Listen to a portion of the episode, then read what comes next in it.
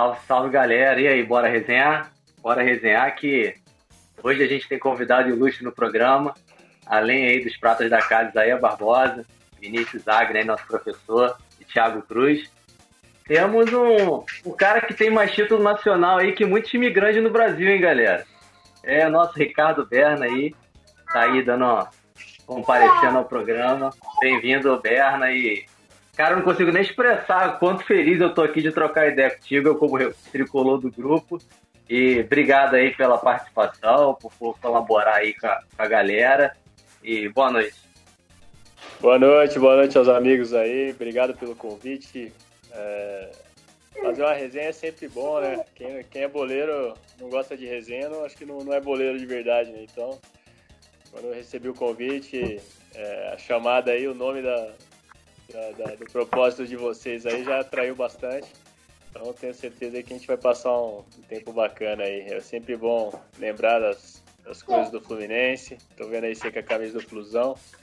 Então, tudo que me trouxe muitas alegrias, né? Na, na vida, na carreira, para mim, para minha família, proporcionou muitas coisas boas. Eu não sei para quem que a, a, o resto da galera torce ainda aí, né? Então já, já, já seria, seria bom vocês falarem já também para quem cada um torce aí, pra eu já ficar esperto no meio da resenha. Dá pra ver. Já deu tristeza pra todo mundo aí, Berna. tá embaçada a câmera, não deu pra ver não. O Isaías é vascaíno, o Isaías é vascaíno e o Thiago e eu somos flamenguistas. Mas. Ah, fica tranquilo. É, mas eu venho de família. Tá? Todo mundo eu venho de família, meu irmão é fluminense, meu tio avô, que foi a primeira pessoa que me levou pro Maracanã, é Fluminense. Minha tia avó é Fluminense. Eu sou Flamengo, mas não deixo de ter uma ligação com, com, com o Fluminense. O Fluminense fez parte da minha infância junto com os meus familiares. Então não tem, não, não tem como não ter essa ligação, essa, essa conexão. Eu nunca briguei com meu irmão. Eu tenho um irmão, meu irmão é dois anos mais velho do que eu, mas eu nunca briguei com meu irmão por causa de futebol, nem com meu pai. Meu pai, meu pai já faleceu, mas meu pai era vascaíno. Então, quem gosta de futebol gosta de falar sobre futebol, independente do clube, independente da camisa que defende. Então, nós estamos aqui para falar sobre futebol e esse é o clima. É isso aí, gostei do. A gente nunca brigou por causa de futebol, né? Já ia perguntar qual que é a receita, porque eu tenho duas aqui que ah. não pega pra capar danado. 29 anos, vou te falar, meu irmão. Cara, Bacana, legal, legal. A, a, engraçado é que a história do, do, do Agner é parecida com a minha. Também venho de família de tricolores, meu avô, meus tios. Eu tenho uma tia que é meio a meio, né? Que ela não sabe, uma hora ganha Fluminense, uma hora ganha Flamengo, ela é meio a meio. Mas meu pai veio e cortou esse cordão umbilical. E eu, todo respeito ao Berna aqui, tudo bem, mas eu ia falar graças a Deus, mas não, deixa pra lá. Vamos lá, é aquilo também. Nunca, nunca briguei com meus primos por causa de futebol, graças a Deus. Nunca foi bem sadio. Nossa, nossa convivência, na verdade, é bem sadia. Graças a Deus. Show de bola. Mas é, é, natural que seja semelhante mesmo, né? A gente pode comprovar. E o Flamengo também saiu do Fluminense, né? Então, Exato. É, o clube de origem é o Fluminense. Então, vocês terem vindo de família com tricolores, a gente entende como que é isso. Guerra, É ou não é, Rafa? Pois é, rapaz. A história tá lá, ninguém muda, não.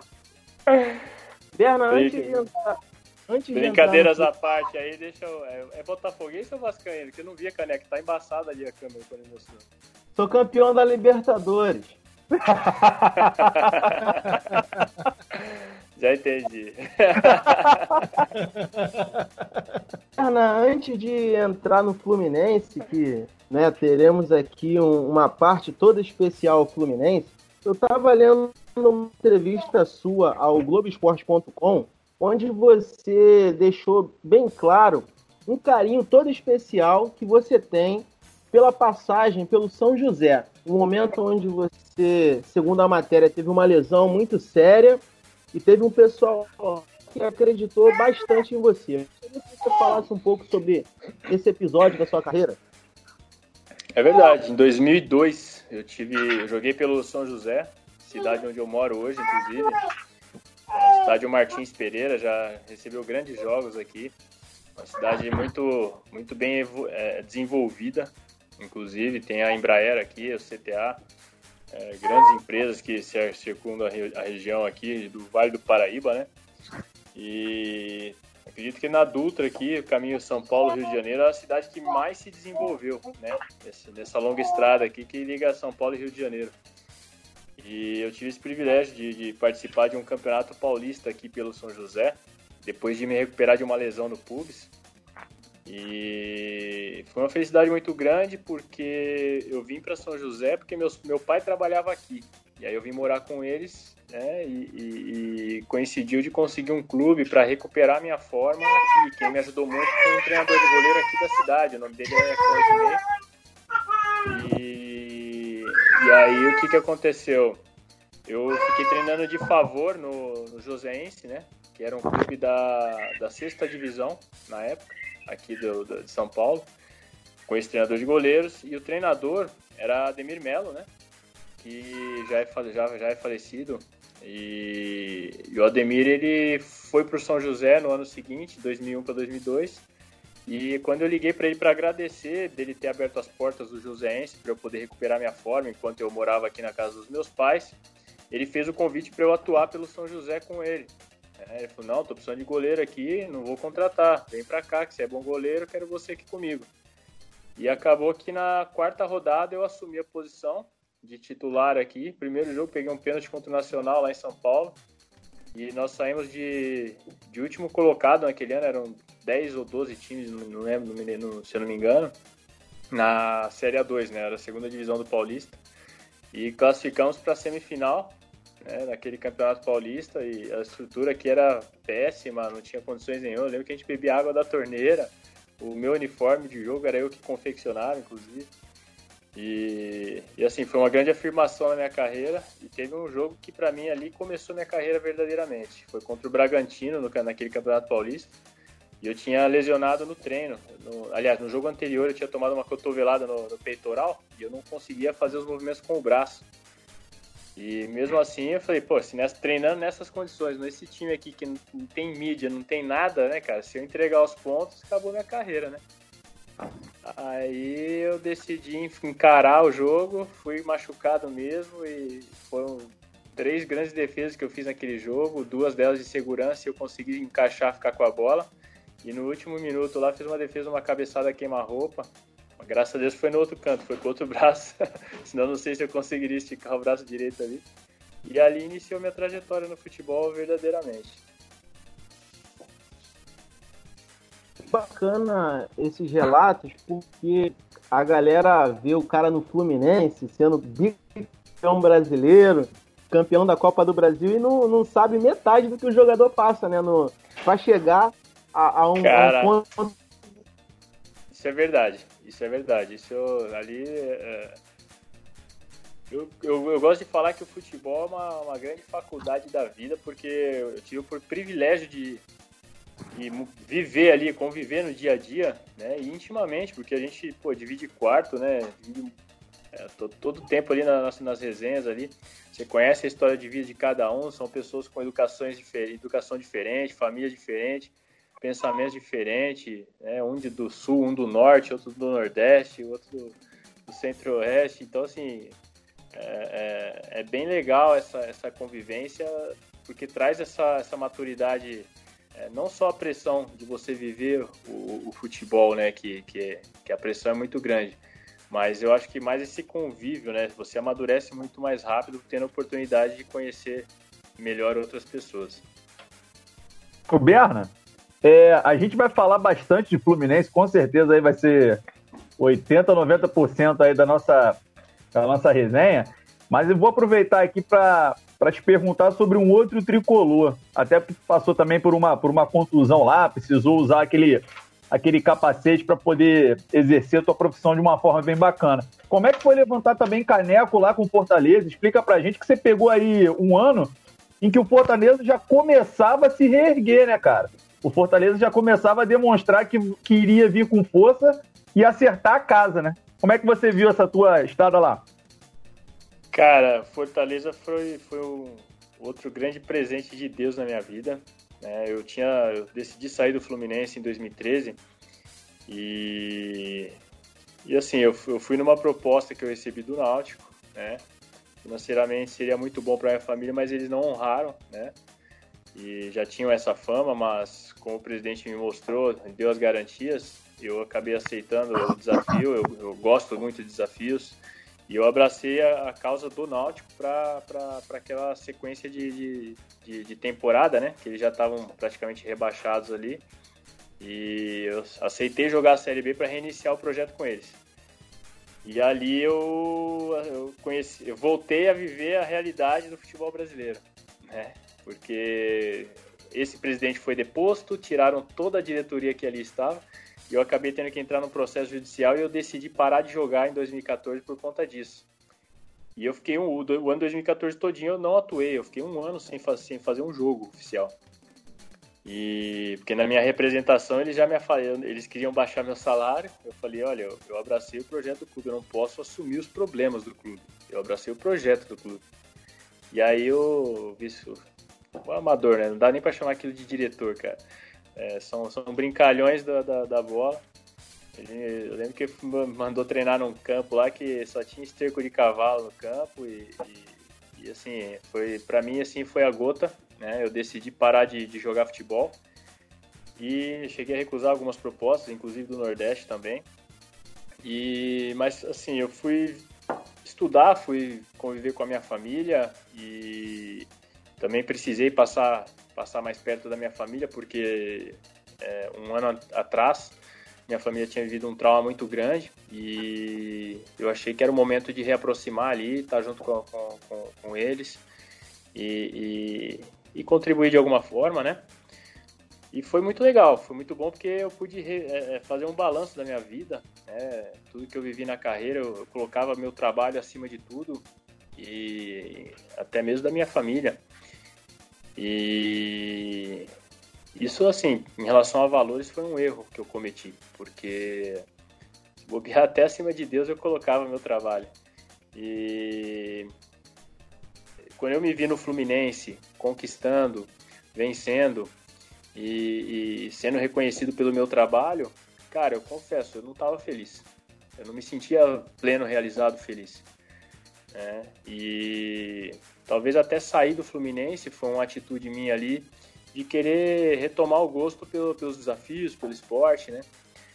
E não fui, não fui, não fui muito feliz naquela primeira escolha, mas aprendi muito com todo esse processo e no final de 2014 eu decidi voltar para o futebol. Vivendo esse processo de estudo, de buscar é, me conhecer, autoconhecimento, né? Me conhecer melhor, desenvolver melhor o meu campo das emoções, que é fundamental para qualquer pessoa.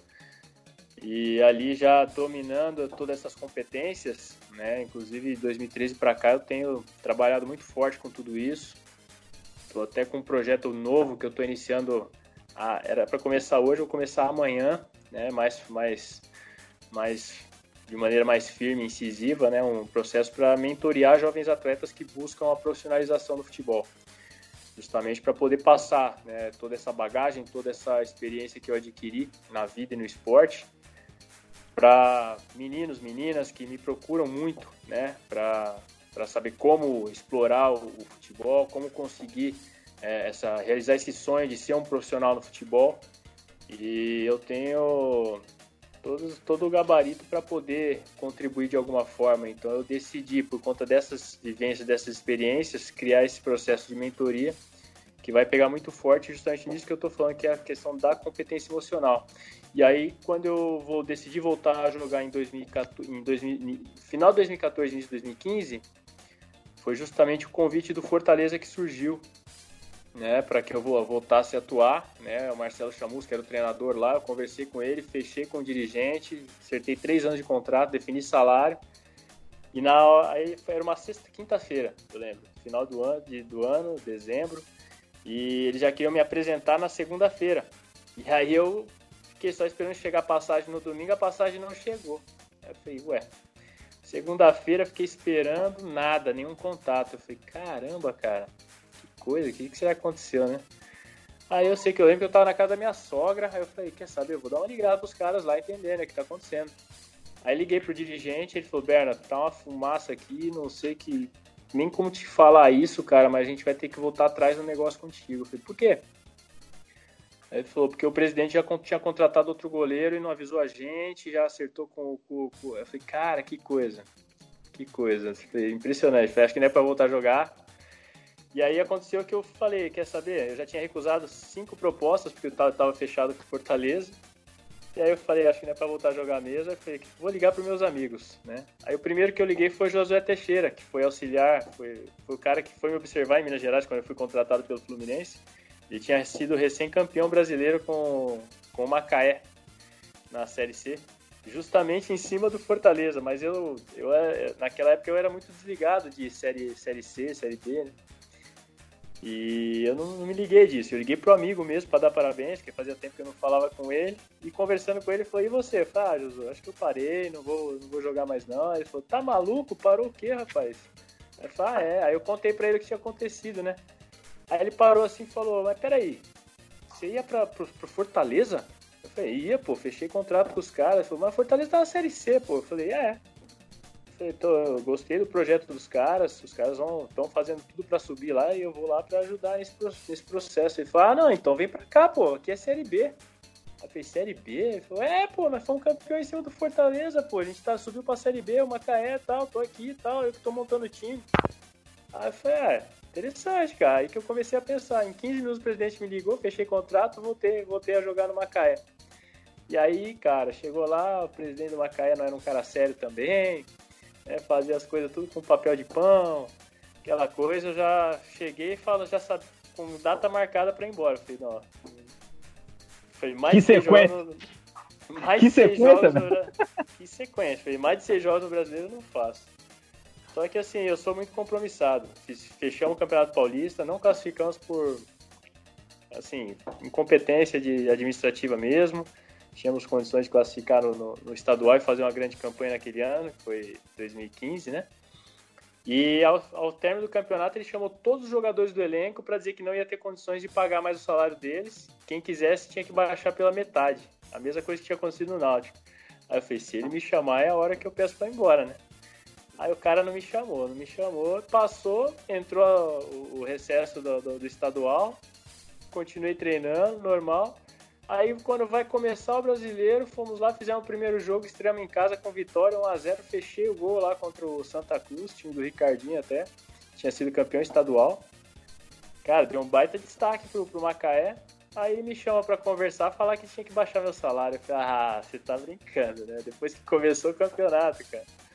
Ainda. Opa, caiu o celular ainda pegou e falou, ó, se você tiver clube, pode ir, pode ir, porque eu não vou ter como pagar seu salário e tal. Aí eu peguei eu falei, esse cara tá brincando comigo. Mas já tinha me avisado que ele costumava fazer isso mesmo, né? E eu, mas eu, assim, né, resolvi seguir em frente, né, pelas, pela sequência e tal. Aconteceu que o cara me chamou e eu falei, e agora, né? Eu falei, bom, aí eu fui ver a, a regulamentação toda, né, pra poder me esquivar eu vi que se fizesse sete jogos no brasileiro, não podia mais jogar por outro clube. Eu falei, vou mexer meus pauzinhos aqui e vou tacar ali pau, né? Aí comecei a jogar, até a sexta rodada, a minha, a minha, a minha ficou sendo a melhor média dos goleiros na Série B, até a 23 26 rodada. Mas eu fiz o sexto jogo, veio o convite do Fortaleza para eu, eu acertar com eles. Caras foram ponta firme comigo, eu fui lá, pedi minha liberação, cara falou mundos, mundos e fundos de mim, o presidente lá. O cara foi sujo pra caramba e ainda não foi homem de honrar com a palavra dele. Tentou atrapalhar de todo jeito, mas o Fortaleza foi ponta firme. Os caras seguraram o tempo que eu fiquei ali treinando, me mandaram. Eu tive que voltar lá no Rio de Janeiro, né? eles pagaram passagem tudo pra eu voltar no Rio de Janeiro pra tipo, ir lá. O cara queria que eu fosse lá me humilhar pra ele. Fui lá na simplicidade, olhei no olho dele Deixei ele falar o que ele tinha que falar, não falei nada, peguei meu papel e fui embora, segui minha vida. E o Fortaleza me teve toda essa paciência para que eu pudesse retomar né, a minha carreira ali. E, cara, foi um ano e meio que eu vivi ali muito feliz e, e, e arrisco dizer, cara, maior maturidade na minha carreira, maior nível de desempenho e nós conseguimos ali grandes resultados. Só faltou mesmo o acesso para coroar o trabalho que foi feito ali. E enfim, é, é, foi essa a história aí do. Veio no ano seguinte, né, Ber? Nossa, essas que veio foi no ano seguinte, né? acabou vindo na sequência, porque eles, eles assim, tinha, foi do jeito que tinha que ser, cara. Os caras, uh, um, um, ano que eles tiveram mais problemas, foi bem tumultuado as coisas lá, não conseguiram grandes resultados. As duas temporadas que eu fiquei lá, nós lideramos invictos o campeonato brasileiro todinho, chegamos para a decisão ali. E por dois empates, era o regulamento também atrapalhava muito. Por dois empates nós ficamos fora, as duas oportunidades conta do regulamento, nós não, não conseguimos o acesso. Então, assim, você faz a melhor campanha disparado e chegou no mata-mata ali, né, o empate com gols fora de casa é, acabou favorecendo a equipe adversária. Assim, lamentável, porque foi impecável que nós, nós chegamos a bater recorde de, de, desempenho na Copa do Brasil. Nós chegamos a tirar Flamengo, tiramos América Mineiro, que era a Série A, e quase tiramos Internacional. Não tiramos porque nós fomos para Porto Alegre com cinco desfalques. Nós perdemos cinco jogadores no jogo contra o América e estava chegando perto do mata-mata, não tinha como arriscar, perder jogador por lesão mais grave. Senão nós certamente teríamos chegado naquela final e se passasse o Inter, arrisco dizer que nós éramos campeões da Copa do Brasil com o Fortaleza naquele ano. Pois é, é, é essa parte de dirigente no Brasil é, é bem complicada, né, Berna? Cara, quando você, quando falaram que você viria aqui participar com a gente, eles falaram, pô, monta uma pauta aí. Cara, foram sete anos de Fluminense, sete anos e meio. Então, assim. E assim, eu vou te confessar, cara, eu tenho 30 anos. Foram os melhores sete anos que a, que a torcida acompanhou o time. Que foi, você chegou aí logo após a gente ganhou a Copa do Brasil, depois teve aquela campanha Libertadores. Mas, cara, assim, deixando um pouco. Ter, era pra ter sido quatro vezes nacional, né? Porque eu cheguei na final da. Antes da final da nós perdemos pro, pro, pro Paulista, né? Pois é, né? Verdade. Foi logo após. É porque o, o, o estádio deu muito azar, né, cara? final. Pô, tem alguma, coisa enterrada, tem alguma coisa enterrada ali, né? Pois é, né, cara? Brincadeira. Mas, pô, liberaram o Diego Souza e logo na final, mas, mas passando. Cara, assim, como você tá trabalhando essa parte de, de, de ajudando os jovens, a parte emocional, Cara, eu queria saber de você a, a sua sensação naquela arrancada de 2009, aquela derrota lá em Quito, aquela recepção que vocês tiveram no aeroporto.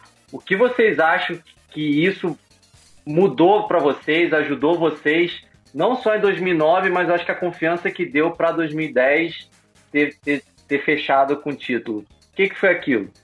Cara, foi, foi total, né? Foi total. O Cuca teve grande participação nisso tudo. Ele chegou, ele mudou né, o panorama de tudo que estava acontecendo até então. Houve uma bagunça generalizada, até a parte administrativa também, é, mudanças que, que tentaram fazer, que tentaram tirar o futebol de Laranjeiras. É, foi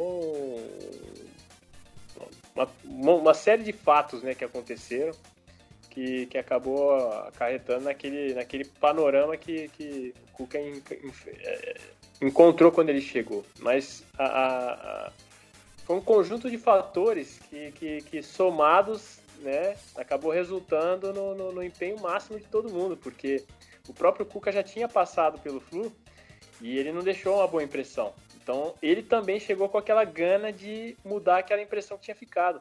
Então é, esse, ele chegar como o grande capitão ali, né? Da, da, daquele, daquela barca ali e, e, e com essa gana, é, era o que todo mundo estava buscando, que todo mundo estava querendo. Ali o Fluminense já estava desacreditado, os matemáticos já, já falavam, ah, não sei, 99%, não sei, sabe? Todo mundo desacreditando, mas a torcida não. A torcida, tipo, a gente passava, andava na rua, andava, né, Tava difícil andar na rua naquele período, né? Mas uh, encontrava um torcedor às vezes no, no condomínio, no restaurante, no shopping, na escola das crianças, né? saindo de Laranjeiras. A galera sempre olhava assim e pedia, falava, cara, estamos com vocês, estamos com vocês. Então, assim, a gente começou a ver, multiplicar aquilo, sabe? E, e, e, e, assim, a gente também queria mudar aquela situação, queria reverter. E aí começaram a acontecer alguns resultados, né? É, na Sul-Americana. A gente começou a, a, caminhar e aquilo foi motivando também. E quando aconteceu aquela virada né, contra o Cruzeiro, né? Foi, foi algo assim fenomenal. Porque aquilo foi, foi assim, a confirmação, né? realmente dá. É, é tudo que a gente estava acreditando e plantando e trabalhando, porque as pessoas veem quando começa a vir o resultado, mas o trabalho começa muito antes, né? Tava todo mundo se empenhando ao máximo, sabe? Às vezes até não sorria tanto, não tinha tanta alegria ali, mas quando as coisas a gente quando as coisas começam a acontecer a dar certo, aí a alegria começa a voltar. E é essa hora que um começa a olhar para o outro e ver essa alegria e começa a um injetar ânimo no outro. Então, quando chegamos, tiver aquela recepção ali né, da torcida, ali a gente teve a certeza, falou, agora vai. É, hoje a gente pega esse trem aí embala. e graças a Deus no, último jogo ali foi como tinha que ser, né? Conseguimos aquela, reverter aquele quadro, mas tem um ponto também muito importante é, é, que depois acabou resultando em outros grandes resultados, né? É, desde que eu tinha chegado no clube em 2005, eu falo todo a partir de, do momento que chegou o Renato, né, que eu aprendi muito com a passagem do Renato ali no Fluminense, que a gente foi campeão da Copa do Brasil. Todo ano tinha uma mudança muito grande no elenco, é, uma reformulação muito grande, e isso atrapalhava muito a sequência do trabalho. Para mim, por exemplo, que estava buscando meu espaço, eu cheguei para compor elenco como terceiro goleiro, né, e eu estava buscando espaço pô, chegava, mudava o elenco, mudava o treinador, é como se eu tivesse começado tudo do zero, sabe? É como se ninguém me conhecesse de novo. Isso é ruim para quem está buscando resultado. É muito ruim. A sequência ela é muito importante. Imagina vocês começam agora aí com o canal de vocês, daqui a pouco vocês entrevistam, entrevistam todos os jogadores da seleção brasileira. Aí, peraí, não, agora acabou, não é mais YouTube, chama sei lá o que. E aí, tipo, você tem que zerar seu canal. Peraí, pô. É a, me é a mesma sensação. Né? Enfim, deu, calhou que naquele momento ali houve uma, uma, uma reformulação, né? E alguns continuaram, eu tive o privilégio de continuar também e ver tudo que aconteceu depois. Ô Berna, o, como eu falei lá no início do, do episódio, o meu irmão é Fluminense, ele se chama Rodrigo e ele pediu para eu te mandar um grande abraço. E a minha tia também, aí, a minha Rodrigo. tia Sofia, é, a minha Sofia, tia Sofia, ela tem 84 anos e só anda de camisa do Fluminense. é. Show de bola. Mas ele tem uma pergunta para ti. Ele, ele, fala, ele pediu para te perguntar o seguinte: é, se você tem alguma aspiração em trabalhar dentro do Fluminense, visto o personagem que você é dentro do clube, o único jogador a conquistar três títulos nacionais dentro do clube. Então, se você almeja trabalhar dentro do, do Fluminense em algum cargo específico, e ele te pergunta, cara, qual é a sensação de, de, de ser esse ícone, de ser o único jogador dentro do clube a conquistar três títulos nacionais? Conta pra gente aí. Cara, com certeza. Tenho sim essa aspiração, mas uh, minha aspiração é poder contribuir com o futebol. E não só pelo por ser esse ícone, por ser ter essa representatividade, mas pelas competências adquiridas. É, eu me formei em gestão esportiva enquanto eu ainda jogava, eu me formei em educação física enquanto eu ainda jogava. Então eu, eu pleiteei isso, eu busquei, eu paguei um preço para isso, né? E, pô, eu acho muito bacana você é, é, tendo desempenhado, né, todo um, um papel pelo clube como eu fiz, entreguei ali minha carreira é, você tem a oportunidade né, de iniciar né, em, em, um clube que você tem tanta identificação, acho muito. Acho que tem tudo a ver, né? É muito bacana você começar em casa né, e depois dar seus voos. É, é como uma, uma criação. Então, e hoje eu vejo ali grandes profissionais com quem eu, eu poderia estar aprendendo muito. Né? O Paulo Angione é um, um fenômeno do, do, do, da gestão. É, o Mário tem mostrado aí toda a sua competência, né, o tricolor de coração que ele é. é então, assim, se tivesse algum espaço ali para poder estar tá aprendendo com todos esses profissionais, certamente eu ficaria muito honrado, muito feliz. Ô, Berna, é... primeiro, antes até de eu fazer a minha pergunta, né, o Rafael falou aí da caminhada de 2000, 2009. Eu tenho também que agradecer um pouco que o Fluminense desse a moral pra gente naquela retomada lá. Ia ficar meio embaçado pra gente ser ser extra, né? Então, deu, deu uma certa ajuda pra gente, que vocês espancaram o Palmeiras, espancaram vários, estavam brigando pelo título. Então, também tenho muito que agradecer. Mas deixa eu te falar. Deixa eu te falar. É, na verdade, eu vou fazer uma outra. Primeiro, eu vou esperar os amigos Rapaz, também. Você sabe que, você sabe que meu, meu, meu, vizinho de cima aqui, ele é o síndico do condomínio aqui. O cara é flamenguista, né, cara? Sabe que eu, o ano passado, eu, cara, eu tinha até dor de cabeça, tanto que eu escutei gritaria aqui, bicho. Ué, vai fazer o quê? É a questão do momento, cara. Lá em 2008, 2007, 2008, cara, 2010, você também, 2012. É momento, é sequência. Eu espero que dure bastante o nosso momento, né? Deixa eu te falar. É, eu acompanhei, lógico, todo mundo acompanhou. Acompanhou aquele time lá de 2008. Uh, ah, das poucas vezes que eu torci, eu tenho um amigo, o Rafael também tem um amigo em comum nosso chamado Pedro, Pedrinho, Pedro Henrique. Ele foi naquele jogo contra o Boca, né, no, no, no Maracanã. Eu falei assim, Pedro, pelo amor de Deus, não perde esse jogo não, pelo amor de Deus. É, a única coisa que eu peço a você, sendo torcedor do Flamengo, a única vez que eu vou torcer pro Fluminense vai ser pra vocês espancarem o Boca, pelo amor de Deus. Aí depois, porra, muito engraçado, ele ligou depois do jogo, ah, tem um argentino chorando sentado meio fio. O que, que eu faço com ele? Olha o escudo, parece que o escudo, ri da cara dele, sei que lá. Aí ele, beleza. Então, nessa sequência, Berna, nessa sequência, 2008, 2009, foi o que você comentou aí, vários técnicos entrando e saindo do Fluminense. E você sempre, quando vinha com um técnico, saía da equipe, ia para banco e tal, essa coisa, essa ir e voltar, ir e voltar. E sempre, quando jogava, fazia boas partidas. É, esse que é o ponto. Fazia boas partidas e não continuava. Ou às é vezes, com todo, com todo respeito ao Fernando Henrique, ao Diego, ao Sim. Rafael, o que que passava pela sua cabeça naquele momento, cara? cara, não é possível. Toda vez que eu tô bem, no auge, vem alguém. Claro, Cavalieri depois, enfim. Mas nessa época, quando tinha Diego, quando tinha Rafael, quando tinha é, é o Fernando Henrique, o que, passava pela sua cabeça? Não acredito. Na, naquela época, o que, passava naquela época? Exato. Que merda, hein, velho? Porra. Era isso, mais, né? Era isso. Mais ou menos isso. Porque a gente tava vendo sequência, eu tava vendo a tua sequência incrível. Eu falei assim, cara, o cara vinha, entrava, é, fazia bons jogos, aí trocava de. Já, já, vamos, vamos, vamos, vamos, falar, vamos falar, vou falar assim, de uma maneira mais equilibrada, pontual, porque assim, isso marcou minha, minha trajetória dentro do Fluminense. Uhum. É, tem, quem não, não, acompanhava treino, quem não, não, não, não ia ao estádio, não sabe quem é o Ricardo Berto. Então, assim, é, eu fui um dos melhores goleiros do país, certo? E eu joguei muito pouco perto do que eu poderia proporcionar como goleiro. E foi decisão permanecer no Fluminense. A minha trajetória, eu falei um pouco aqui para vocês, eu joguei em quase 20 clubes antes de chegar no Fluminense com 25 anos de idade. Eu vi goleiros começarem como Júlio César no Flamengo e serem lançados aos 17 anos de idade. É, eu, quando eu tinha 17 anos de idade, pô, eu já achava que eu tinha condições de jogar na seleção brasileira. Pô. Eu profissionalizei com 17 anos de idade no Guarani de Campinas. Eu já tinha passado por Japão e pelo Corinthians.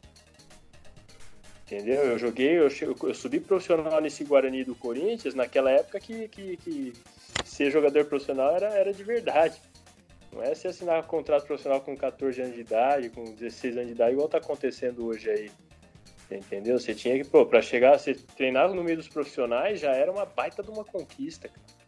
Hoje você, você dá uma enxergada mais forte no moleque, é capaz de te mandar embora do clube, pô, no coletivo que o profissional faz contra o júnior, entendeu?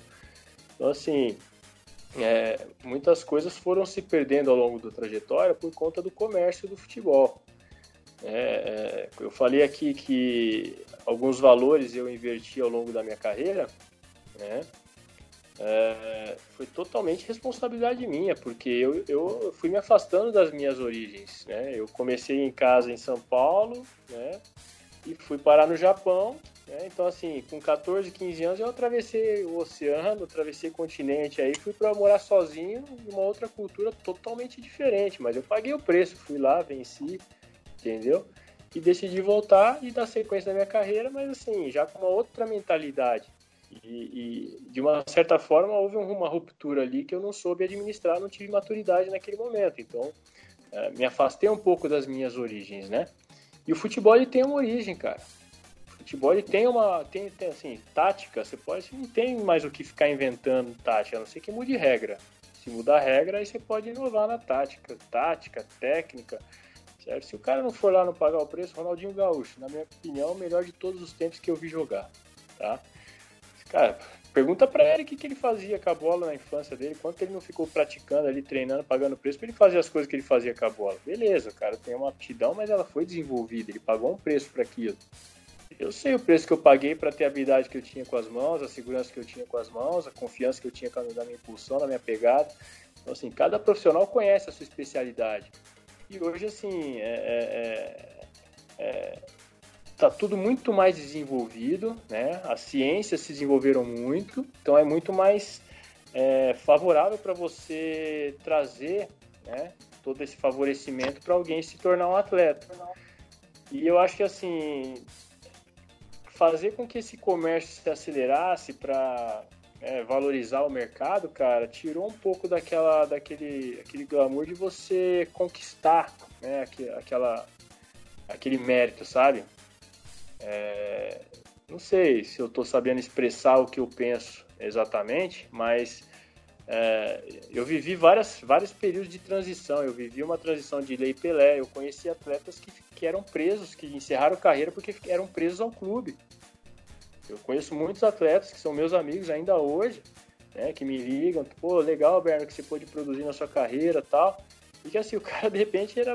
O cara pegava muito mais que eu como goleiro, o cara jogava muito mais que muito jogador que eu joguei junto, entendeu? E o cara ficou preso ao clube, né? Por causa de dirigentes, e a lei funcionava daquela forma. Então, assim, tem muitas coisas que influenciam, né? E essa questão do comércio, né? Principalmente por parte dos empresários, acho que influenciou demais, cara, na, na maneira como o mercado do futebol funciona, né? E nesse mérito também né? E não vou ser hipócrita aqui não, cara. Assim como a gente vê a corrupção no nosso país, cara, futebol rola muita corrupção também, cara. Tem muito cara aí que, que tá aí com a carinha aí e, e, e, e tinha que ter vergonha na cara, pegar, pegar as coisinhas dele e, vazar, entendeu? Porque é, eu vivi, vi, vivi muita coisa no futebol entendeu? Mas tem uma coisa que eu nunca fiz foi, foi pagar bandeirão pra, pra, pra torcida organizada colocar meu nome na, em bandeirão, entendeu? Nunca paguei churrasco pra torcida eles gritarem meu nome na arquibancada, essas, essas palhaçadas aí eu nunca fiz, mano. O que eu conquistei no futebol, eu fui lá com mérito, entendeu? Banquei com meu, com, com, com meu trabalho, paguei o preço, entendeu? E também apontei dedo na cara de muito cara, falei, ó, você vai me atrapalhar? você vai me atrapalhar, então eu vou sair. Beleza, eu saio, mas eu vou falar a verdade. Eu sei o que você fez para você estar tá aí sentado aí. E as pessoas ficam sabendo. Só que as pessoas não falam para não expor ninguém. Você entendeu? Só que chega uma hora, cara, que se a gente não, não confronta com a verdade, né, a gente passa a ser mentiroso também. Né? Então, assim, é, eu sempre fui muito na minha, muito quieto, muito calado. Mas acho que a gente está vivendo uma fase aí mundial, né? de reflexão, cara. Eu acho que quem é, é, né? E acho que, que é hora da gente, a gente entender aí como é que as coisas vão ficar daqui para frente. Né? É uma questão de, de, de, de, dar as cartas mesmo e, e cada um né, é, é, é dá a sua cara, né? Dá a sua cara, a tapa aí. Porque errar todo mundo erra. Né? Eu não tenho problema nenhum de assumir erro. Eu fui lá na, na Libertadores em 2011 é, uma pequena parte da torcida me vaiou no jogo anterior lá.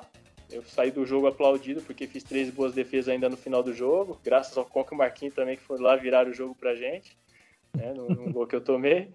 E, assim, um gesto que eu acabei fazendo ali no momento de raiva ali, né, no meio do jogo, que eu fiz para uma torcida organizada que estava embaixo ali do tobogã, que eu sabia quem eram os caras que estavam puxando a vaia. Eu, pô, fiquei ali oito anos, cara, eu conheço tudo ali. Abri o portão do, do, do, do, dos carros ali, eu só sabia quem tava chegando pelo horário, entendeu? Conheci, vi muitos grupos passarem e tal. Então, cara, assim, é, quando a gente vai, vai permanecendo, né? A gente vai, vai conhecendo, vai se tornando especialista. Né? E eu fiquei muito tempo ali, eu vi vários grupos se desmancharem e vários grupos se formarem.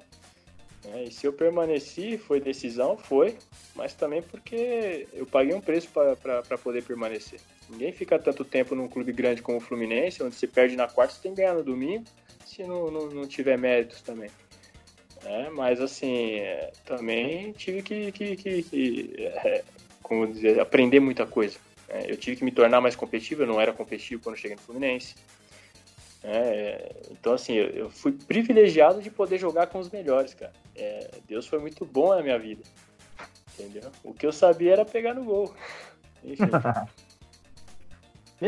Pegando um gancho no, no, nisso que você está falando, um, dos bastidores né, do futebol, que nem tudo é tão bonito quanto se vê na, na tela aos domingos às 16 horas, você já viu jogadores serem escalados por outros motivos que não fossem os motivos técnicos? Vocês estão querendo explorar, vocês viram que eu já comecei a soltar, soltar aí, já estão querendo me explorar, né? A galera tá querendo dar uma de Léo Dias aqui, ó. Só dá Léo Dias aqui agora. Meu irmão, eu vi muita coisa no futebol, cara. Vi muita coisa. Vi e vivi também, entendeu? É, assim, enquanto eu jogava, é, muitas coisas assim, no, eu, a gente vê no, no, falou, entendeu? É porque também, assim, eu, eu usufruí dessa estrutura entendeu? Eu sou muito grato ao que o futebol professor proporcionou para minha vida e para a vida da minha família. Então, quem sou eu, cara? Eu já errei pra caramba, bicho. Já errei pra caramba. Quem sou eu para querer apontar um ou outro, entendeu? Ah, acho assim, gratidão é fundamental. Então, assim, eu mais aprendi com todas essas pessoas com quem eu convivi no futebol do que talvez ensinei alguma coisa. É, mas o que eu mais vejo as pessoas que sempre que elas me veem é, pô, fazer questão de me, me, me, ratificar foi a minha postura, a forma como eu sempre tratei todo mundo, sabe? É, é, a amizade, a parceria, entendeu? E não quer dizer que não coloquei nego em furada também não, entendeu? Eu, eu erro também, pô. Mas se eu coloquei em furada é porque, pode ter certeza, eu, se o cara me seguiu é porque ele, é, eu fui junto, o primeiro, eu fui junto, e segundo, uh, certamente eu acreditei que estava fazendo o melhor não só para mim, mas para aquele amigo também, entendeu? Então, assim, é, talvez essa foi, foi a maior, maior contribuição que eu dei para todos ali enquanto, enquanto eu vivi o futebol. E talvez um dos motivos também porque eu permaneci tanto, né? E, e, e, participei de grupos tão vencedores. Uma coisa eu fazia, fazia bem, que era unir grupo e fechar vestiário ali, não deixar rolar muita panelinha. Pois é, cara. E, e por falar né, de vestiário, de panelinha, cara, a gente foi campeão em 2010 em 2011 a gente vinha muito forte. Até que deu aquele tumulto lá com o Sheik no ônibus. Sim. Você acha que se o Peter tivesse tido um. Se fosse o Mário no lugar do Peter, teria administrado a situação, o Sheik tinha ficado. E, cara, com o Sheik no, no time, eu acho que com certeza teria. A gente, a gente ficaria mais forte. Eu não sei se o Murici também saiu por causa disso. Eu sei que foi um combo de coisas ali, mas você acha que o Peter. Cara, o Peter eu nem vou falar minha opinião sobre o Peter, porque eu acho que não. A gente vai ser censurado aqui. Mas ah, você acha que o Peter. Ah. Fosse, fosse o Mario no lugar do Peter, teria contornado a situação? Velho, vou, vou, vou, lembrei de uma coisa aqui que eu ouvi no futebol, vou comentar aqui. Mas não vou citar nome, não. Eu já cheguei a ouvir de dirigente falar, Bernard, quem quer ser empresário? Eu falei, pô, empresário? Não tem empresário. Eu, eu, fui, eu fui fazer uma reclamação, né, junto à diretoria uma vez. Aí a diretora falou, quem quer ser empresário? Eu falei, não tem empresário. Ele falou, ah, então você é um gladiador que começa a luta sem um braço na perna. eu ouvi isso de diretor, meu irmão. Entendeu? Então assim, cara, assim, é, é... quando você você tem, tem muito pouco para para oferecer, né? Que eu, eu assim, eu sei das minhas limitações. Mas eu sabia o que eu buscava e sabia o que eu tinha que fazer. E eu era estratégico, sempre fui muito inteligente. É, é, nesse caso aí que você perguntou, o Murici fala uma coisa que eu, pô, eu carrego porque eu aprendi com ele e, e é verdade. Ele falou, velho, vocês não sabem do futebol, 90% do que, 99% do que acontece vocês não sabem. Entendeu? E assim, ele fala isso, mas ele fica quieto. Entendeu? No caso Sheik e Peter, cara, aconteceu muita coisa assim, tem mais coisa assim por trás do Murici ter saído, com certeza, não foi só, né, é, situação de estrutura, etc. Porque para ele ficar e não ir para a seleção, pô, é, é, pô, imagina o preço que ele não pagou e, e, o risco que ele não correu ali. É, claro, ele já era campeão brasileiro, já tinha, já tinha se realizado profissionalmente, né, se acabasse ali para ele, tranquilo, mas, cara, né, o cara pagou um preço para estar tá ali. Então o cara é profissional, o cara sabe o que ele está fazendo. Né? E o Peter ele estava ali iniciando uma trajetória como presidente e tal, né? o que efetivamente só os dois sabem né? o que aconteceu. Mas teve um episódio do Sheik, quando o Muricy decidiu sair, o Sheik, pô, o Sheik ele é emotivo pra caramba, cara. O cara é, Ele, assim, um cara um brincalhão, um cara amigo, um cara parceiro, sabe? Um cara alegre pra caramba. E quando ele, o Murici chegou no vestiário e anunciou que estava saindo, pegou todo mundo de surpresa ali, ele se inflamou e, sei lá, é, surgiu uma rusga entre ele e o presidente ali. Provavelmente deve, né, deve ter percebido as reações do Sheik no vestiário também e tal. E aí ficou, e ali aconteceu o lance do, do, do, do ônibus ali. O Sheik, ele mesmo fala que ele foi mal, que ele assumiu que ele foi mal e tal. Mas também, cara, assim, é, se fosse o Mário, se não fosse o Mário, não dá para saber, né? Não dá para saber. O Mário, naquele momento, o Mário, né, ele já vivia. Eu, che... eu, acho que o Mário chegou um pouco, um pouco antes de mim no Fluminense. Porque quando eu cheguei, eu já eu lembro que o Mário já era advogado. Ele me abordou uma vez no estacionamento do clube para falar de uma questão lá. Ele já... mas ele prestava serviço, acho, né, com, com de advocacia para o clube. E a gente acabou ficando amigo também. Né? Teve um ano, 2010, inclusive. É, o Mário me deu bons conselhos ali. E, enfim, é, que até me motivaram a, a, a 2010 seguir ali acreditando no, no, meu potencial e no que poderia acontecer pela frente. O Conca foi outro grande amigo naquele 2010, é, que, que sempre me motivava, sabia como estava a situação e pô, eu comecei o ano ali né, praticamente sem oportunidade, como outros anos. Né? 2006 eu ajudei a livrar o time do rebaixamento, 2007 comecei a titular com Diego e Fernando. Diego tinha sido contratado para um milhão de reais. Eu falei, caramba, eu, eu já, eu, da minha cabeça eu falei, eu já vale um milhão de reais. Só que aí manda o treinador embora, né? Por briga de diretoria. Aí eu jogando, classificamos o time na primeira fase da Copa do Brasil, ganhamos de, de 5 a 0 do, do América no estadual no Maracanã.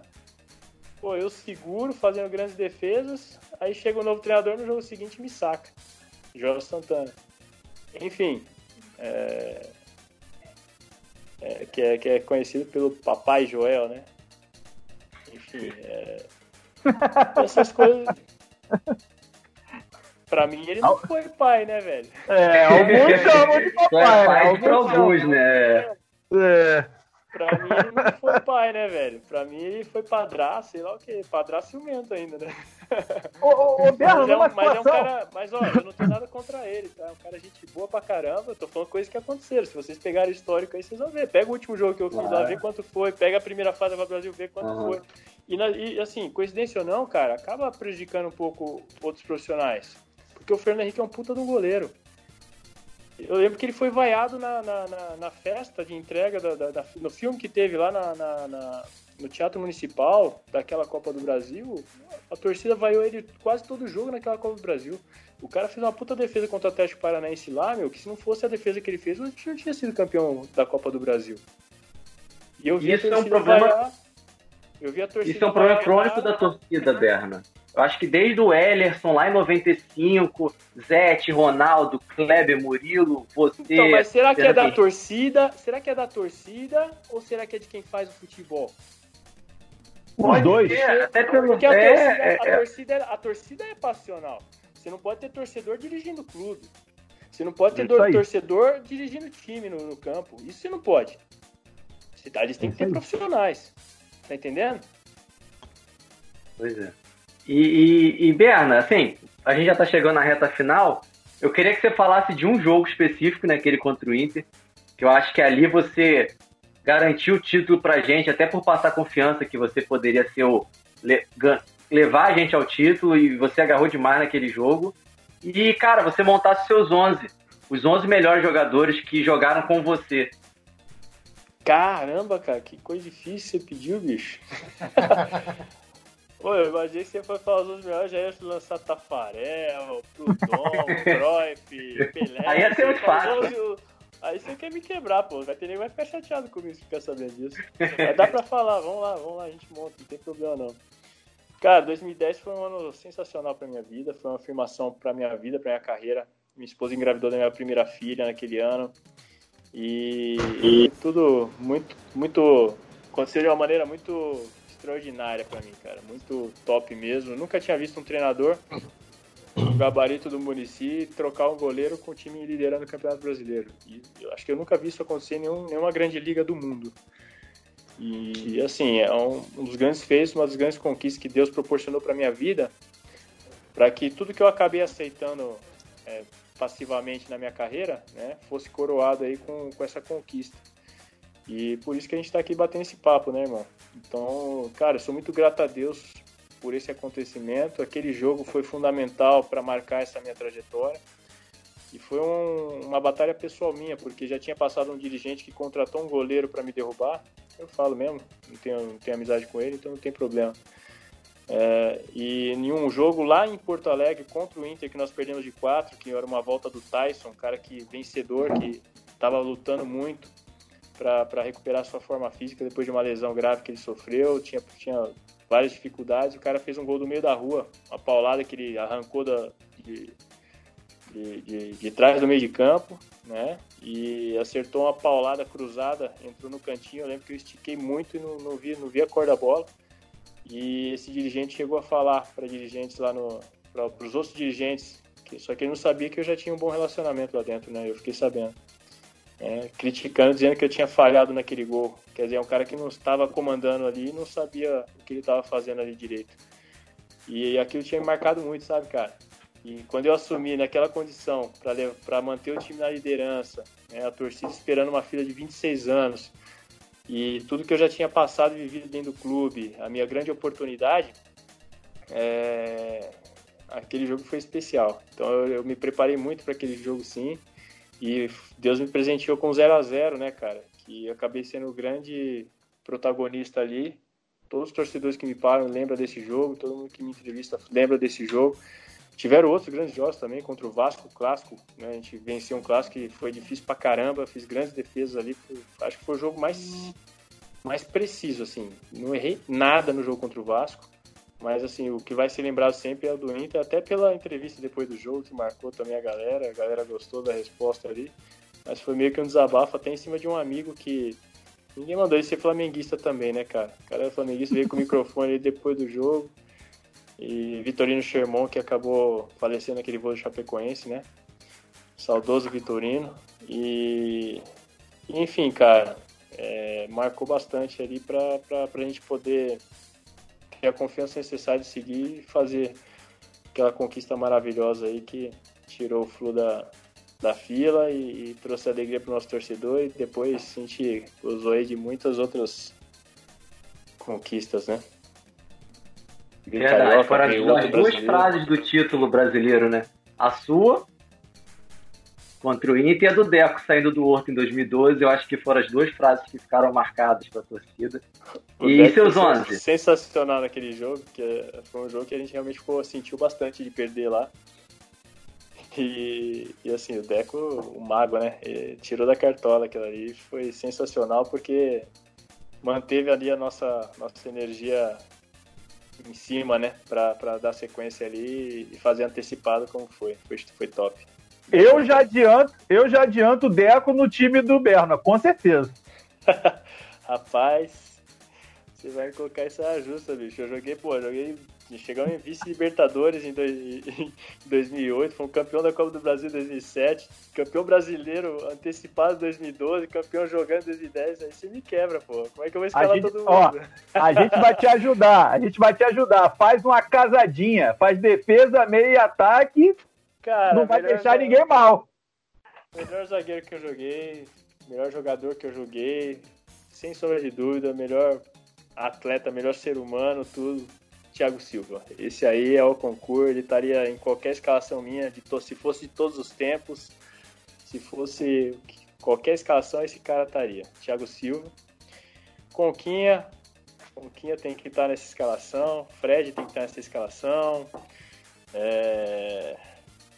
Cara, pô, Luiz Alberto, Roger, Belete, Deco, é, Marcelo, Carlinhos, Mariano, Diguinho, cara. O Diguinho, cara, nunca vi jogar. O Diguinho, ele parecia que ele tá com, com, com, com fone de ouvido, escutando, escutando a música ali jogando, cara. Impressionante ter cuidado daquele cara. É... Cara. Pô, Chitão. Shake, cara. Shake, pô, eu tenho orgulho de falar que nunca tomei gol do Shake. Joguei contra ele quando ele tava no Flamengo também. Um dos grandes atacantes que eu joguei contra e não tomei gol. Cara, Vamos, vamos começar lateral direito. Gabriel, Mariano. Nossa, o Gabi Show, cara. O Gabi Show, Júlio César, Júnior César, Luiz Alberto, Gum Eusébio, minha, minha segurança, meus duas torres gêmeas, né, cara? Não posso deixar de falar. Esses dois estão sensacionais também. Valência. Valência me lembrava muito Vampeta, cara. Ô, Rafa, fecha, fecha os 11 com, com o Berna. Ajuda o cara. Você botou ele no fogo, pô. Tá queimando, pô. Ajuda o cara. É quem? É Thiago Silva e quem? Vai ter que ser o Luiz Alberto. Aí, ó. Ainda tem Ney, pô. Tem o Washington, pô. É tipo, não, é, é, é doideira é tipo, montar uma seleção ali, cara. Isso, cara. Doideira, doideira, doideira. Não é mole não. É, Pet? É verdade, Pet bate no com o. Pô, o é, Pet, eu, eu, eu, eu, renovei, eu renovei contrato no Fluminense. Eu cheguei no Fluminense em 2005. Eu renovei meu primeiro contrato no final de 2005. Né, que eu fiz contrato de um ano, foi um contrato de risco que eu fiz. Eu podia ter ido pro Grêmio, o Tafa me ligou pra ir pro Grêmio, né, na Série B, eu falei, não, vou pro Flu, né? Eu já sabia que eu já tava, já tinha feito exame médico e tudo. Era só, eu teria que sair do Flu pra ir pro, pro, pro, pro Grêmio, mas eu não tinha assinado o contrato ainda. E, pô, eu lembro que o primeiro coletivo que eu fiz foi nas, nas Laranjeiras, tava o presidente da Unimed e o presidente do clube assistindo o coletivo. E eu já conheci o Pet, né, que eu assisti ele jogando, e eu sabia que ele gostava de dar uma tiradinha assim, na, chegar na frente da área assim, ele parar na frente da, do, do, do, do marcador, né, ele gostava de dar aquela tiradinha e pegava assim de lado pro gol e já me dava aquela chapada tirando do goleiro. Então eu já sabia que ele fazia aquilo. Aí eu fiquei só marcando, a primeira que ele fez, eu, pô, molecão ainda, me joguei, voei, tirei de mão trocada, né? Aí todo mundo, ó, oh, aplaudiu e tal. Aí ele fez mais duas daquela, eu peguei as duas do treino. O câmera da, da, da, da, do Globo Esporte foi pra trás do gol lá pra ficar me filmando. Eu fiz até amizade com o cara. Depois ele me deu várias moral em lance, assim tal, por causa daquele, daquele treino. Foi ali que o presidente Orcades começou a falar que, que eu era o goleiro dele, goleiro titular dele e tal. E eu comecei a ganhar uma moral ali no clube, onde realmente começou. Então, sou muito grato ao Pet, cara. Se não fosse a imagem dele, o futebol dele, o cara que ele é, talvez a minha trajetória teria sido diferente ali. Né? Um mero mais um ali, né? Que passaria e não, não seria protagonista. Né? Ô, Rafa, é, o Berna se esquivou aí, jogou uma galera. Agora faz outra pergunta, será que ele responde? Coloca assim, ó. Os 11 que ele não gostaria de ter jogado, então, que atuou junto com os caras. Cara, acho que só teve, só teve um cara que eu briguei no futebol, cara. Só teve um cara. E assim, se eu visse o cara hoje, eu dava um abraço nele, eu pedia perdão. Eu tenho minhas razões pra ter brigado, mas se eu visse o cara hoje, eu abraçava ele e pedia perdão, mesmo estando certo. O mundo é outro. O técnico, o técnico a gente já sabe, né? O padrasto Joel. Um deles! Não, não tem nada. Cara, depois disso tudo aí, eu já ainda participei de programas na, de TV junto com o Joel, cara. Depois daquela brincadeira que fizeram com ele lá, negócio do inglês dele na África do Sul, tudo. Cara, o Joel é um cara divertidíssimo. Eu, eu ria pra caramba com ele. Eu, eu, a maioria das entrevistas que eu faço, eu falo do Renato Gaúcho, porque eu aprendi pra caramba com esse cara. O cara é um baita de um líder, velho. Eu nunca vi passar confiança igual esse cara. Eu até falei com o auxiliar dele essa semana, falou, ó, fala pro Renato que eu tô cansado de dar moral pra ele. E os caras sempre perguntam, pô, treinador, né? Murici. Treinador é quem te escala, pô. O melhor treinador é o que te escala. O Renato ele nunca me escalou e eu falo dele toda vez, cara. Por quê? Eu aprendi pra caramba. O cara é, o cara é fera, meu. O cara foi fera como jogador, é fera como treinador. E aí quem, quem quer falar do cara, tipo, com atitude, ele vai lá e cala a boca de todo mundo. Então, tem que dar mérito pro cara, né? E é um cara assim que ele confia no que ele faz, que ele acredita e ele é especialista, ponto. Né? Ele não faz com a maioria. Mas quem disse que, que é receita de bolo essa parada? Entendeu? Eu acho que assim, é, é, os times que eu participei que foram campeões, a gente conseguiu promover um ambiente de confiança. É nisso que eu tenho me especializado. A minha mentoria ela é baseada nisso. Como você constrói um ambiente de confiança? Certo? Você constrói um ambiente de confiança tendo 11 caras dentro de campo confiantes. Você constrói um ambiente de confiança tendo ali o vestiário com, com atletas que tão, não estão jogando, mas são confiantes, como eu fui, pô. Eu, a pergunta que mais me fizeram quando eu entrava e correspondia depois nas entrevistas, pô, como é que você consegue ficar tanto tempo sem jogar e entrar? Porque goleiro sente falta de ritmo e tal. Pô, eu pensava, eu, pra mim eu não era reserva, eu, eu me frustrava todo jogo, velho. Todo jogo eu tava frustrado quando eu não, eu não jogava. Era fo fogo. Não ia falar besteira aqui. Minha filha tá aqui do lado. Era ah, tá, fogo, tá, beleza. Véio, eu me preparava pra jogar, entendeu? na minha cabeça eu ia entrar em campo e ia jogar. Claro que eu não sou, não sou burro. É, tinha jogo que eu sabia, não tem como jogar. O cara tá titular na Libertadores, no Brasileiro, o time tá bem, não vão mudar o goleiro. Ah, mais uma vez que eu pensei isso, eu tomei um susto na preleção. Quase engoli o chiclete quando o Murici falou porque eu ia começar jogando. Mas beleza, todo mundo olhou pra mim, eu fiquei aqui, né, aprendi a respiração, falei, não, tem que fingir que tá tudo bem, que tá normal, que tá legal. Na hora que todo mundo relaxou, que ele continuou falando, né, aí eu começou a bater o coração, falei, agora vamos lá, vamos pensar o que a gente vai fazer. Mas é assim, cara.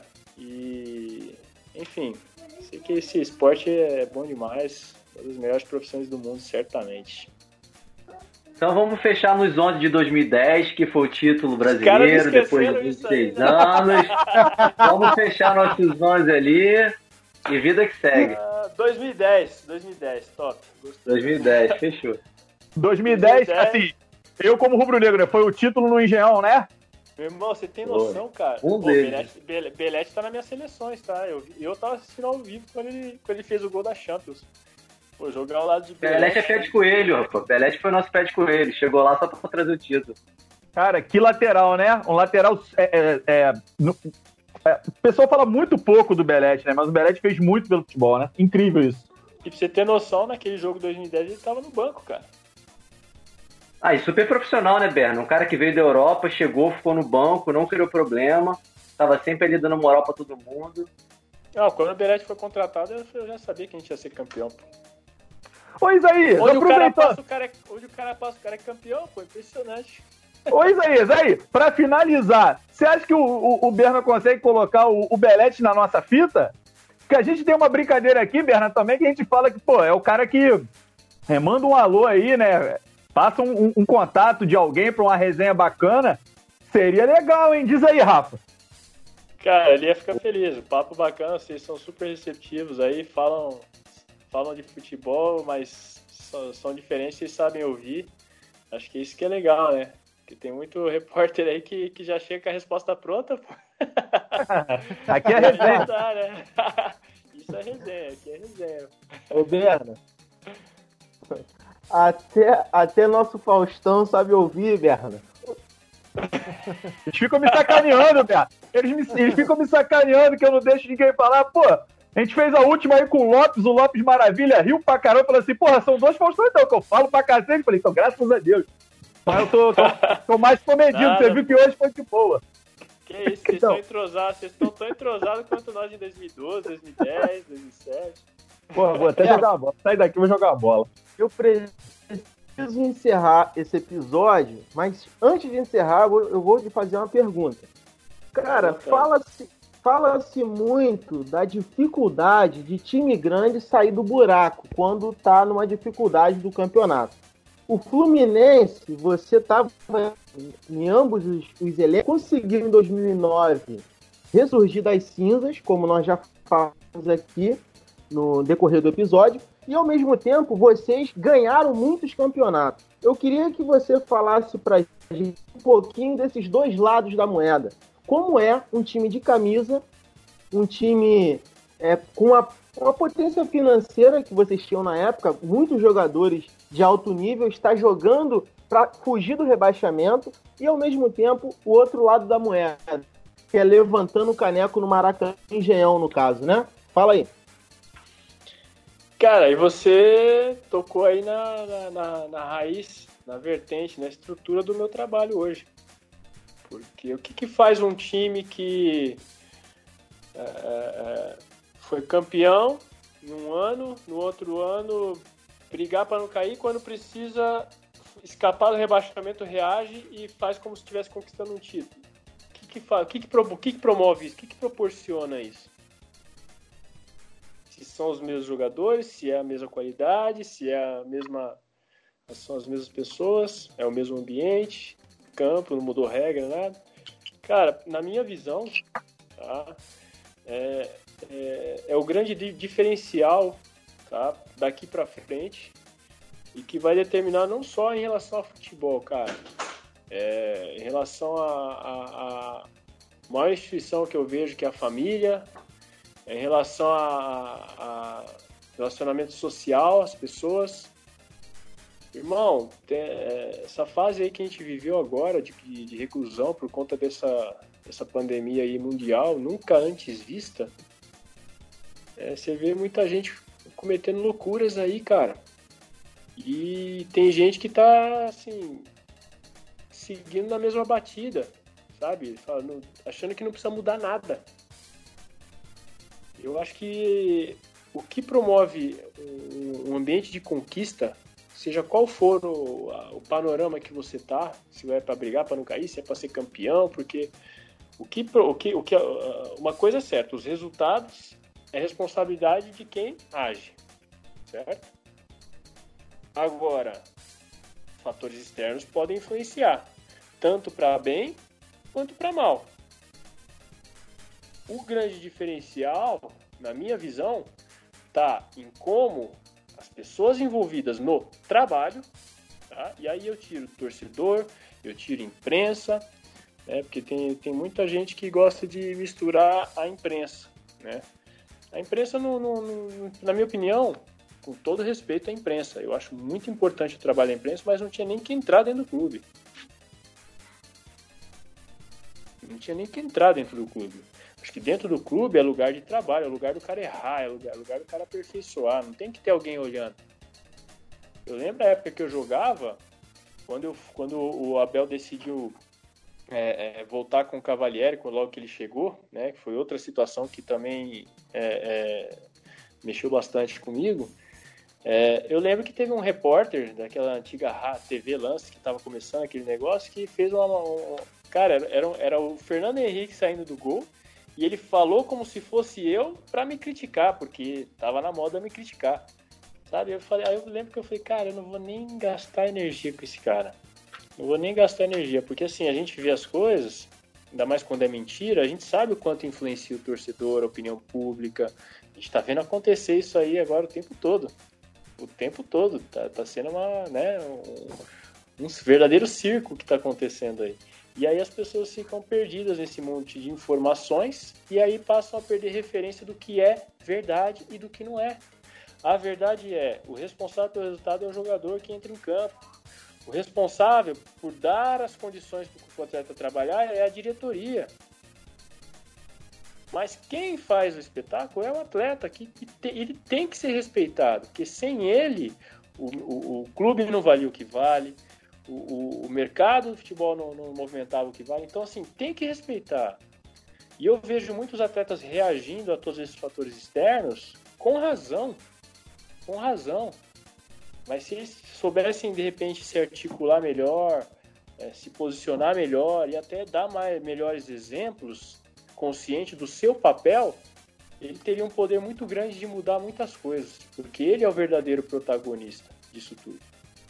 É, e é essa confiança que eu acho que falta para muitos atletas. É, e é o que eu quero poder contribuir daqui para frente, né, porque eu entendi isso de uma forma assim é, que encaixou. Eu joguei, como eu falei, eu joguei com os melhores. Eu vi, pô, o Deco me dava conselho que eu não ouvia, não entendia na época. Eu não tinha maturidade na época para entender, porque ele já tinha vivido coisas que eu não vivi. Né? Mas quando eu parei, eu tive oportunidade de parar, estudar, entender algumas coisas, aí eu equacionei tudo isso, né? Entendi, assimilei e, cara, assim, é, seria um desperdício muito grande se eu pegasse isso e levasse comigo, entendeu? Não passasse adiante. E eu tenho visto muita gente com muita coisa para passar, muita coisa para transmitir e querendo guardar para se fazer ou para, sabe? Eu, eu costumo dizer que isso que é muito segurador de emprego e pouca gente querendo trabalhar. É. Os títulos que a gente conquistou no Flu, cara, eu via todo mundo querendo trabalhar. 2010, se você ver, nós perdemos grandes jogadores. Cara, um dos nossos maiores líderes, o Fred, ele machucou, cara. Quem entrou deu conta. Não fosse isso, não tínhamos sido campeões. Tínhamos um baita elenco, sim. O Deco machucou, cara. Só que os caras, pô, eles eram líderes natos, porque mesmo ali, fora, eles sabiam da representatividade deles. É, eles poderiam muito bem, tipo, né, se eles quisessem fazer um. Não é muito difícil para um cara que tem representatividade que o Deco tem, que o Fred tem, né? Chegar e falar, vou deixar meu lugar ali cativo, né? só vou agir assim assado para quando eu voltar eu estar absoluto ainda. Mas não, os caras deram força para quem tava entrando tal. Os caras, os caras sabem o que. Então eu aprendi com esses caras. Entendeu? É isso. É isso que faz um time que, que, que é campeão, um time que vai se livrar do rebaixamento. E a falta disso que leva a resultados ruins. Galera, muito obrigado por mais essa resenha. Berna, obrigado mesmo, cara, pela sua gentileza em, em nos atender. Quem sabe aí o Belete vai estar na próxima, o Tiagão já fez o pedido, se você puder ajudar. É, pra mim vai ser um prazer, eu posso falar com ele sim.